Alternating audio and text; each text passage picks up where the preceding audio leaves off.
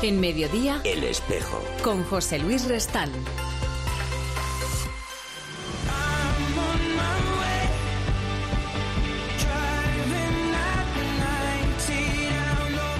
Hoy en el tiempo del espejo queremos acercarnos y profundizar en el tiempo del que disponemos en la figura de Guadalupe Ortiz de Landázuri, que será beatificada el próximo sábado en Madrid a las 11 de la mañana en Vistalegre. Guadalupe fue química de profesión y una de las primeras mujeres del Opus Dei. Hay que decir muchas más cosas de ella y esperamos decir algunas de la mano de quien la conoce muy a fondo y por eso acaba de escribir una biografía suya titulada En Vanguardia, Guadalupe Ortiz de Landazuri, 1916-1975. Es la profesora Mercedes Montero de la Universidad de Navarra. Mercedes, muy, muy buenas tardes y gracias por acompañarnos. Eh, muy buenas tardes, gracias a, a vosotros. Bueno, lo, lo primero, mm, el Papa destaca siempre que, que la santidad es la columna de la Iglesia, que si la Iglesia sigue viva y sigue atravesando las circunstancias del tiempo y del espacio con todas sus dificultades, es porque hay hombres y mujeres que viven esta santidad. Y cuando la tenemos tan cerca temporalmente, porque hablamos de una mujer que ha fallecido en 1975, pues parece que la podemos tocar casi con los dedos. ¿Cuál ha sido tu experiencia en ese sentido al bucear en la vida y en las cartas y en, y en todos los episodios de, Guadalupe? Bueno, pues mi experiencia ha sido efectivamente que la santidad es algo que se mete, eh, que va metiéndose como en la vida de, de las personas, ¿no? Eh, es decir, que hay grupos de personas entre los cuales pues hay gente que, bueno, que es santa y que es normal y que eh, actúa normal, pero hay algo en ella que hace que eh, en su vida eh, solo actúe por, por amor a Dios y, y, y vas viendo cómo también en sus decisiones y en su forma de afrontar los asuntos y en su forma de tomar, bueno, pues eh, está el Espíritu Santo. Entonces esto puede parecer así una cosa un poco deleteria, pero yo cuando he leído el, la correspondencia de Guadalupe, que son cartas encantadoras, muy normales, muy simpáticas, muy divertidas, eh, otras menos, ¿no? Eh, a mí me parecía que ahí aleteaba el Espíritu Santo, aunque fueran cosas muy normales las que se estaban diciendo. O sea que lo, lo extraordinario, esa acción de Dios que nos Sí. sorprende, se daba dentro del ordinario de cada día. absolutamente dentro del ordinario de cada día, ¿no? Eh, por ejemplo, ella eh, se fue a empezar la obra en- a México, estuvo cinco años, y, y ella escribía al fundador del Opus Dei y le decía, eh, padre, yo he tenido poca formación, porque no le dio mucho tiempo a tener mucha formación, ¿no? Pero noto como, les- noto como muchas veces eh, pienso las cosas, las decido, eh, las hago y sé que estoy acertando. Eh, pues ya fuera pues, eh, cuestiones del gobierno de la obra en México o en labores apostólicas que ponía en marcha o en el trato con las personas, los consejos que daba. Entonces, eh, esto a mí me impresionó mucho porque Guadalupe no era así en el resto de las cartas, no afirmaba estas cosas con seguridad, pero ahí lo decía con una sencillez pasmosa, Mm. pero pero lo decía de verdad.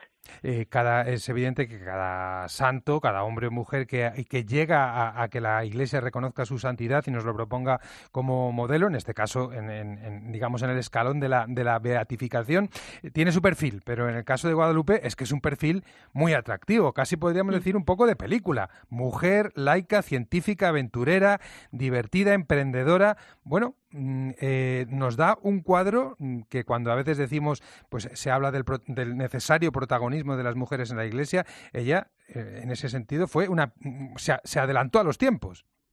Bueno, sí, fue una auténtica, bueno, fue la protagonista de su propia vida. O sea, ella efectivamente, eh, pues era una mujer que montaba caballo, que nadaba, que jugaba al tenis.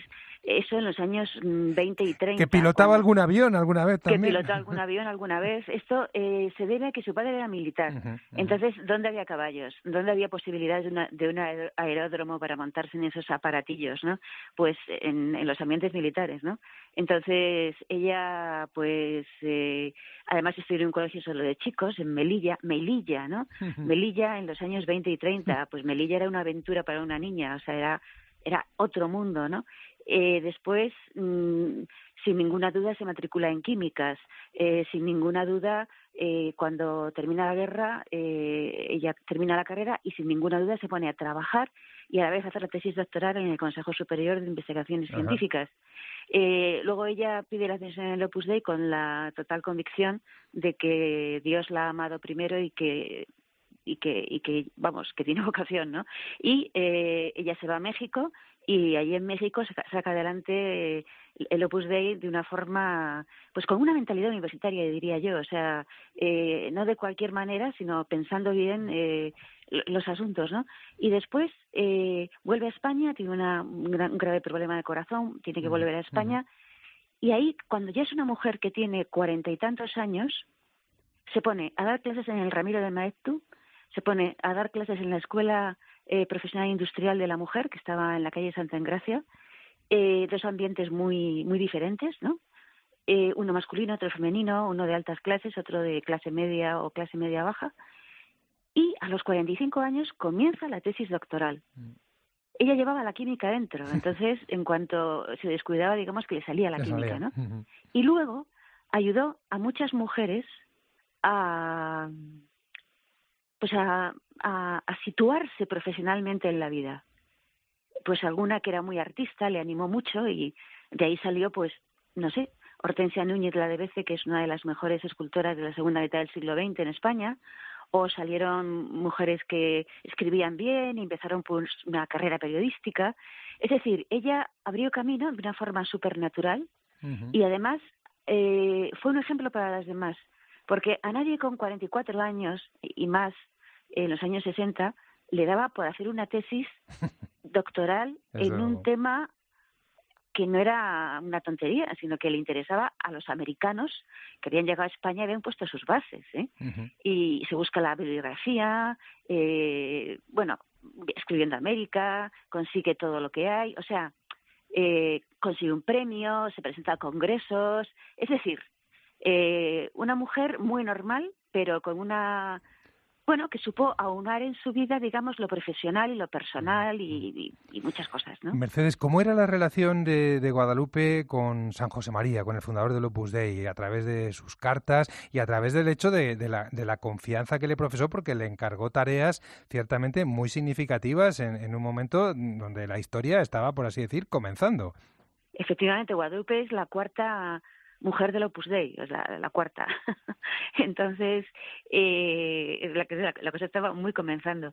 Entonces, a ver, a mí me parece que la relación que tenía Guadalupe con, Sa, con San José María, eh, esto puede parecer cursi, pero a mí me pareció siempre que es que era una relación encantadora, porque las cartas que escribe Guadalupe al fundador del Opus Dei son unas cartas supernormales, eh, ella cuando entra en su despacho de la escuela industrial de, de la calle Santa Engracia, enfrente está el patronato de enfermos, que ahí fue donde San José María estuvo trabajando eh, con los enfermos en los primeros tiempos del Opus Dei antes de la guerra civil, ¿no? Entonces ella inmediatamente coge un papel y le dice, y le dice, padre, en mi despacho se ve el patronato de enfermos. ¿Cómo me estoy acordando de usted ahora mismo?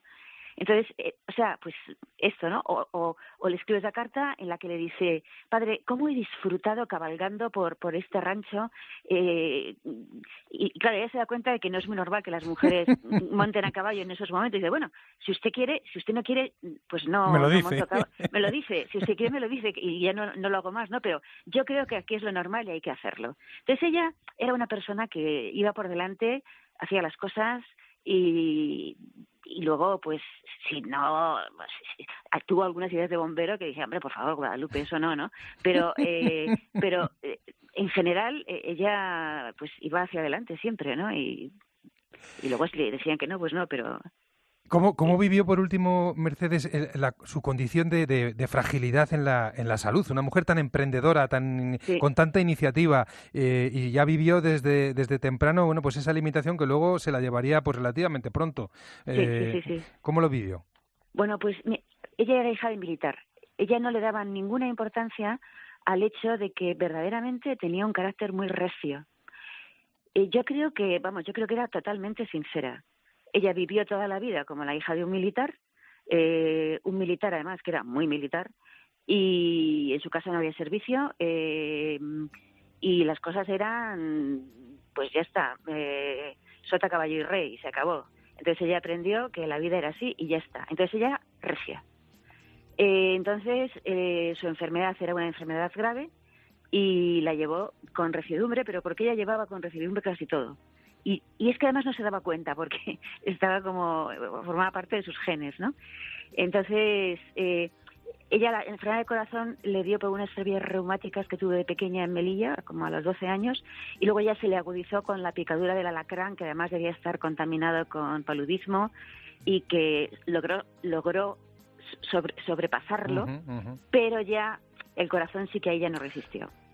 Y entonces ya a partir de ese momento la enfermedad fue grave. Era una estenosis mitral, eh, le, cambiaron tres válvulas, esto a finales de los 50 era...